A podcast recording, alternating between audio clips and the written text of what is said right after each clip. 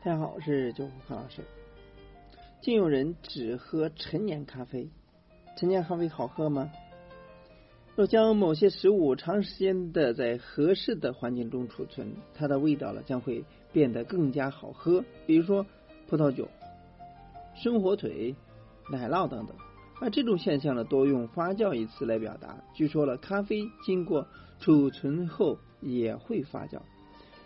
发酵咖啡真的能喝吗？虽说是发酵的咖啡，但大多数情况下呢，并不会把提取的咖啡像葡萄酒一样。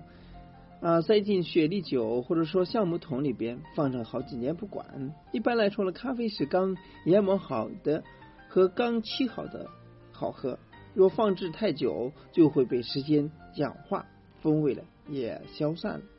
咖啡豆本身呢就是已经成熟的果实，虽然刚收获的生豆呢被称之为新品，但收获之后数年也会成为成品了。那在湿度和气候都得到完美把控的空间里，从静置数年、数十年间的咖啡豆中提取出的咖啡，也被称之为复古咖啡或是老式咖啡。成成熟的咖啡和新鲜的咖啡的区别在哪里呢？发酵过的咖啡呢，比新鲜的咖啡口感呢更加温和，这是因为在长时间的静置当中，酸味被一点点的去除掉。但并不是什么咖啡都会随着逐步发酵而变得好喝起来。在新品阶段，如果说让缺乏个性的豆子等待成熟，绝大多数情况下，咖啡豆会失去风味。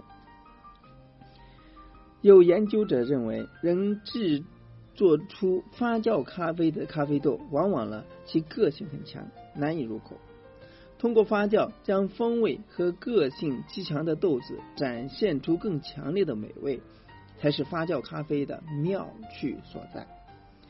探索发酵咖啡的深邃世界，关于咖啡发酵后的味道呢会变得更好这件事情呢，其实并没有科学依据。但是用独特的方式尝试发酵咖啡的探索者大有所在。他们呢有各种千奇百怪的想法，有的人呢在超低温下进行发酵，有的人呢在威士忌的木桶里边装入生豆使之成熟。因为耗费了十足的心力，这些发酵咖啡呢非常昂贵，但是发酵咖啡不一定更好喝，只有少数人可以接受。至于那些更适合自己的口味，还是用自己的舌头试着确认吧。以上呢只是说的样，那么咖啡也有，也可以经经过陈酿和发酵，达到口味温和的咖啡。当然，这些咖啡呢，只有以少数人喜欢，不能作为这个大多人的喜好。咖啡呢，还是喝新鲜咖啡为好。但如果说作为店面来说，想突出一个特点，或者说是这个创意。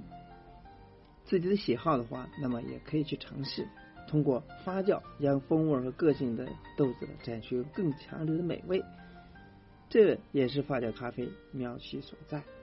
希望呢给大家说这个比喻。今天呢就到这里，咱们下次再见。